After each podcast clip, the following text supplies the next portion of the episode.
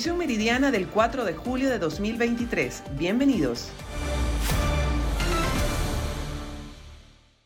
La administración de Nicolás Maduro apelará a la decisión de la Corte Penal Internacional de reanudar la investigación al país por presuntos crímenes de lesa humanidad anunciada el pasado 27 de junio. A través de un comunicado, el oficialismo detalló que la decisión ya fue notificada a la sala de apelaciones y que en los próximos días se consignarán elementos que respaldan la apelación.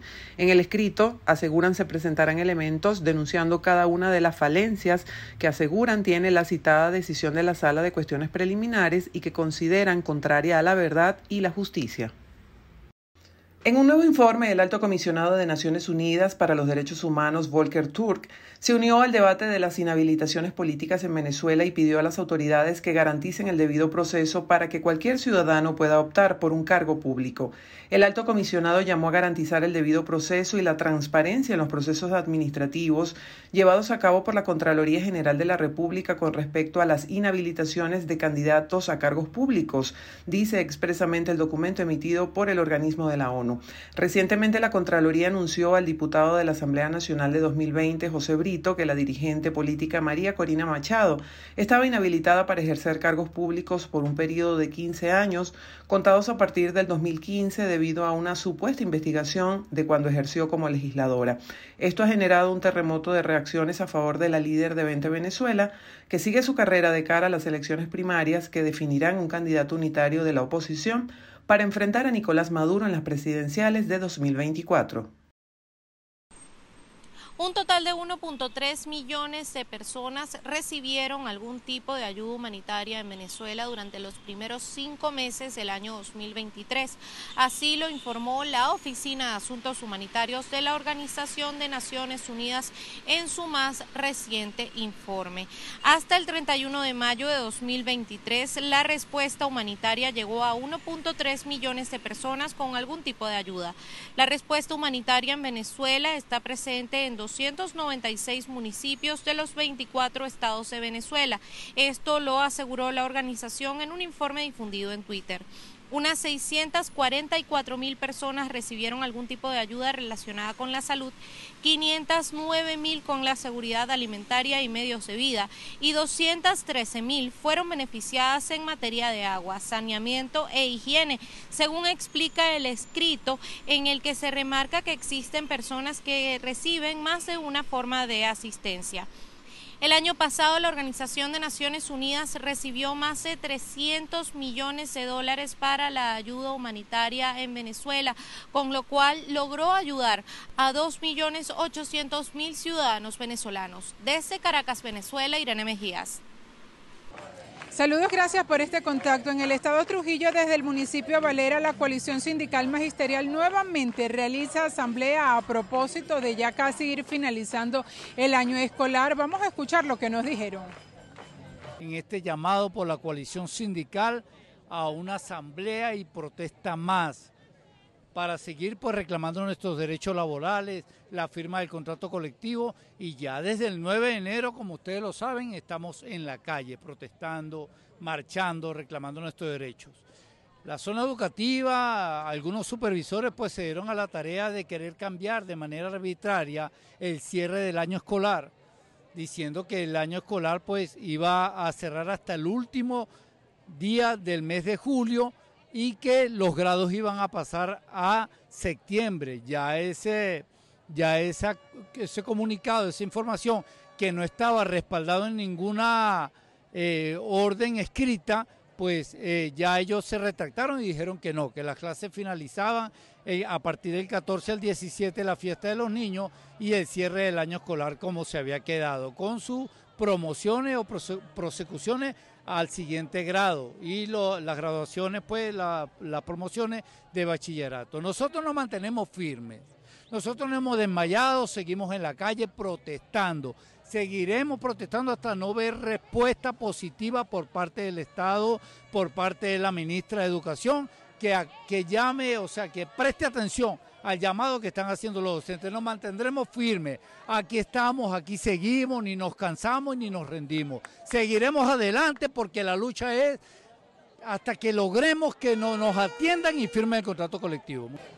Los trabajadores de la educación, personal administrativo y obrero indican que ellos continuarán en la lucha a pesar que casi termina el año escolar y las deudas se incrementan. Son montos que aún les siguen adeudando a propósito de sus solicitudes y de la falta de respuesta de la ministra de Educación. Es la información que tenemos. Reportó para ustedes Mayra Linares. Establecemos este contacto desde la avenida Bolívar al norte del municipio de Valencia. El día de hoy nuevamente gremios y sindicatos se encuentran en las calles exigiendo derechos laborales. Vamos a dejar que sea el vocero de esta actividad quien nos detalle qué es lo que está ocurriendo, su nombre, apellido, cargo. Héctor Soto, encargado de los jubilados del sector salud del Estado de Carabobo. Nosotros nos encontramos aquí precisamente para exigirle al representante administrativo legal de Caracas de que precisamente nos, nos, inmediatamente el arreglo y la parte económica de los jubilados del Estado Carabobo, de la cual no gozamos y hasta el presente ellos no han dado ninguna respuesta a cómo va a ser la forma de arreglo de los diferentes trabajadores que eh, impartimos en el sector salud, de la cual no hay responsabilidad con el bono nocturno, no hay responsabilidad precisamente con los beneficios económicos contractuales, no hay responsabilidades, ¿verdad?, con las primas por profesionalización y una cantidad de cosas como esa. La, por eso estamos haciendo un llamado y queremos, y queremos que ellos nos llamen a una mesa de trabajo precisamente, que es lo que se le ha pedido a ellos, para ver cómo, cómo va a impartirse ese arreglo y cuáles son los beneficios que le van a dar al sector salud como tal. El día de hoy los gremios y sindicatos en la calle exigiendo respeto por sus derechos laborales, también pago de lo que se les adeuda. Ellos aseguran que continuarán en las calles exigiendo aumento de pensiones, también aumento salarial. Nosotros por supuesto vamos a estar atentos de estas y otras informaciones. Ustedes continúen con más de nuestra programación. Jubilados y pensionados en Caracas exigieron al fiscal general de la República respuesta a sus denuncias por la vulneración de sus derechos. Ya estamos cansados de entregar ciertos documentos, lo que es la Fiscalía, Defensoría, y aquí no nos paran, no nos paran. Ya tenemos años entregando documentos y no respetan lo que establece la, la Constitución. A los 15 días no nos dan respuesta. Hoy queremos nuevamente tomar las calles Hoy vamos a esperar que el fiscal general de la República nos reciba y nos dé respuesta, porque no puede ser que un sector tan vulnerable como son los jubilados y pensionados estén cobrando 130 bolívares, señores, 130 bolívares, que eso se le va en dos medicamentos o en uno solo. Hoy vamos a entregar este documento y exigimos al fiscal de la República que nos dé respuesta de todos esos documentos que hemos entregado igualmente al defensor del pueblo, que tiene que estar pendiente de sus trabajadores, como lo establecen las normativas legales, y hoy le vamos a exigir nuevamente y entregar un documento que nos dé respuesta. La llegada de la temporada del pulpo ha traído problemas para los pescadores por estar la fijación de precios en manos de los mayoristas. Mientras los pescadores esperaban un precio de entre 4 y 5 dólares el kilo, los llamados caberos se lo han impuesto entre 2 dólares, incluso hasta 0.80 centavos de dólar. La pregunta es, amigo empresario, amigo cabero, ¿cómo y con qué sustentemos nuestra familia, el pescador, con esos precios tan bajos que ni equitativo de la mitad de lo que cuesta un pote de aceite a 7 dólares. Gasto de motor, gasto de embarcación, gasto de comida, gasto de permiso. Un permiso por embarcación de 5 marineros a 8 dólares. Estamos hablando de 40, 40 y 50 dólares por embarcación cuando lleva 5 marineros. Entonces es una manera de que nos presionen a nosotros, siempre contra el pescador, el de a pie, el humilde el que ha, sostenido y sustenta, y sustenta al, al, pueblo de Nueva Esparta y al pueblo de Venezuela. Y a esta circunstancia se suma el tema del combustible, que desde hace tiempo las políticas desfavorecen al sector pesquero. El combustible, bueno, el pescador paga un arrime de 5 dólares. Aparte de los 5 dólares, tiene que dar allá en la bomba 2 dólares cuando van, que eso lo, lo cancelan para pagar la vigilancia de la estación de bomberos que es de PDVSA. Ojo, que ellos están en la obligación de colocar, aunque sea miliciano, a custodiarle su, su empresa, porque eso no es de los pescadores, eso es de PDVSA y ellos deben velar por su bien, no el pescador. Y sin embargo el pescador lo cancela. 7 dólares el litro de aceite. Si no tienes el aceite, no te venden la gasolina en el momento. Todo eso lo está viviendo nuestra comunidad pesquera. Aparte, pagaron 46 algunos, 50 dólares en permiso por embarcación tanto en el problema de la pesca del pulpo como en la situación del combustible, los pescadores estiman que lo que falta es autoridad. Por eso esperan la intervención de Insopesca para que se respete su trabajo en el mar. Desde la isla de Margarita, Ana Carolina Arias. Organismos de seguridad del Estado Falcón efectúan operaciones de inteligencia para mitigar las acciones delictivas en contra de productores agropecuarios de la región. Efectivamente, hemos realizado una serie de operaciones en las áreas rurales, precisamente dando respuesta a denuncias de nuestros productores eh, sobre eh, algunas extorsiones que se están cometiendo en estas áreas. Efectuamos un operativo importante en el municipio de Mauroa, donde se desarticuló una banda que se dedicaban a la extorsión. Allí lamentablemente hubo siete bajas por parte de estos individuos que se enfrentaron a los organismos de seguridad. Eh, ahorita tenemos una operación en desarrollo en la Sierra Falconiana, específicamente en el municipio Unión, Federación, donde también están presentes allí unos antisociales que pretenden eh, extorsionar o están extorsionando a algunos productores. Atendiendo esas denuncias, están los organismos de seguridad ya actuando y bueno, la Federación de Ganaderos del Estado Falcón se pronunció apoyando pues estas actividades que están realizando los organismos de seguridad para el beneficio y, y rescatar la seguridad y la tranquilidad de los productores. Es parte de la información que tenemos a esta hora desde el Estado Falcón, reportó Martí Barbera. Esta es la calle principal de la comunidad Brisas del Valle, vía que conduce hacia lugares importantes en San Juan de los Morros como la Universidad Nacional Experimental Rómulo Gallegos, además del circuito judicial, así como también zonas turísticas del balneario El Castrero. Podemos agregar que quienes habitan en esta zona, esta situación tiene más de 10 años, las calles en mal estado y también están afectados por la gran cantidad de botes de agua. Aquí la vía está un poco deteriorada en varios tramos de la principal de Brisas del Valle. Y bueno, el que tiene vehículo, tiene moto, le afecta. De hecho, han ocurrido hasta accidentes de motorizados por los huecos y las, los botes de agua que hay aquí en la vialidad. Y hay en varios tramos, pues de verdad que sería importante que tomaran cartas sobre el asunto. Pues claro, es muy transitada porque ese, la casa universitaria tiene mucho transporte y hay muchos estudiantes y todos, todos van por esta vía, la mayoría pues. Esta es la vía que conduce a la universidad y al circuito judicial, que también está perjudicada casi ya en el circuito judicial donde hay un bote de agua. Siempre ha sido así. Este, cada vez que la reparan lo que hacen es ponerle parchitos, siguen los mismos detalles. Allá adelante ustedes ven que tenemos una, una batea ahí que eso nunca lo han arreglado. Lo que hacen es ponerle un parchito y eso después se pone peor. De este otro lado pueden ver que también tenemos eso bien feo eh, los huecos son inmensos. Allá en la plena curva bajando, ustedes ven que hay un hueco también que es peligrosísimo porque es en plena curva y ahí los carros pudiesen tener un accidente.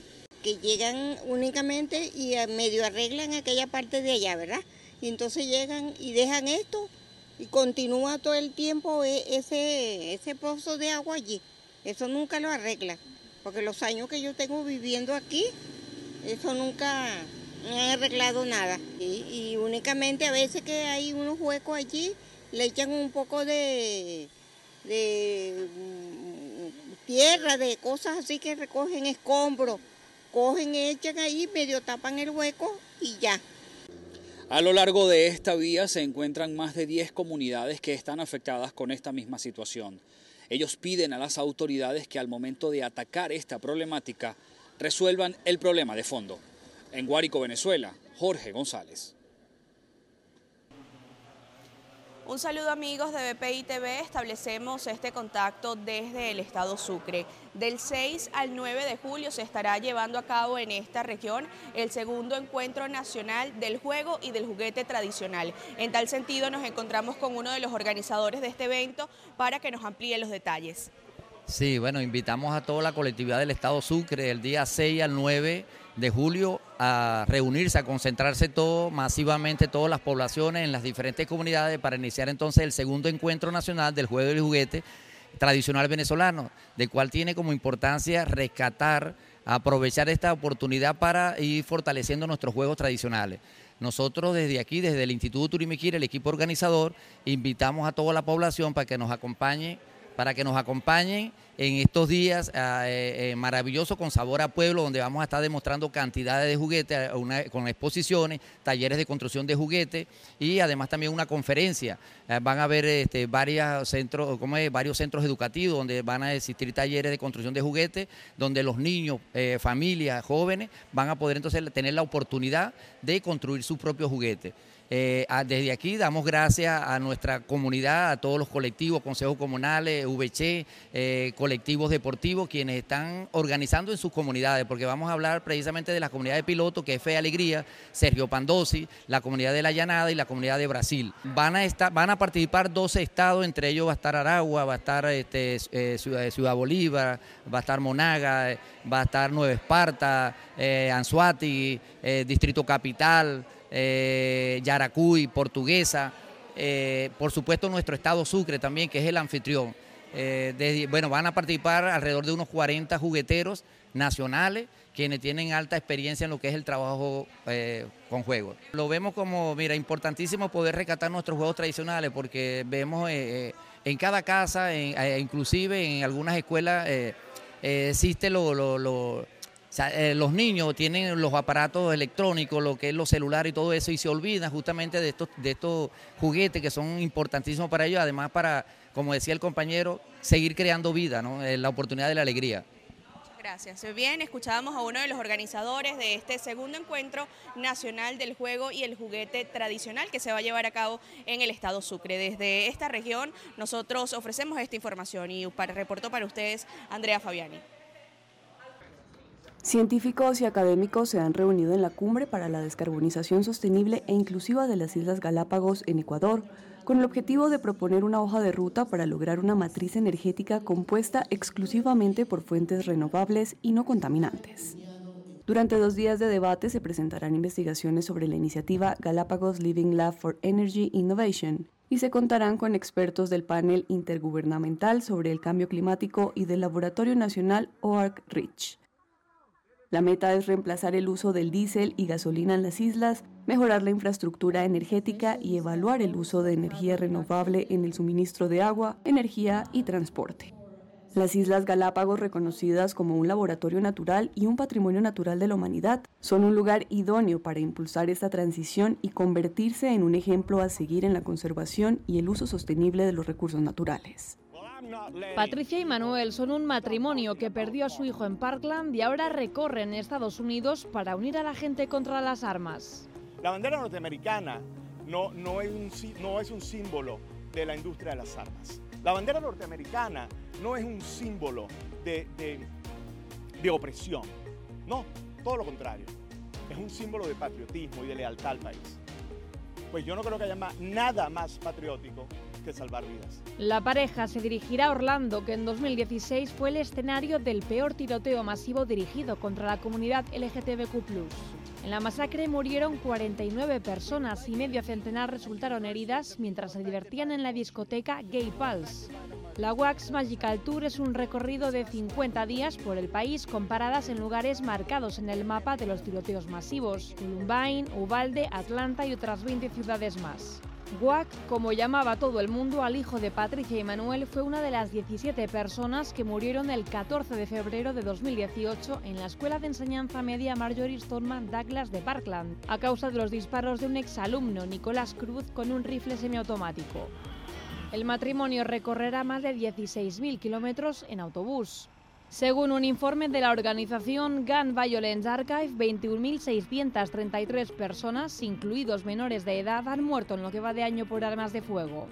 De esas muertes, 9.489 fueron asesinatos intencionados o no, y más de 12.000 se debieron a suicidios. Esta última cifra calculada a partir de datos de los Centros de Control y Prevención de Enfermedades.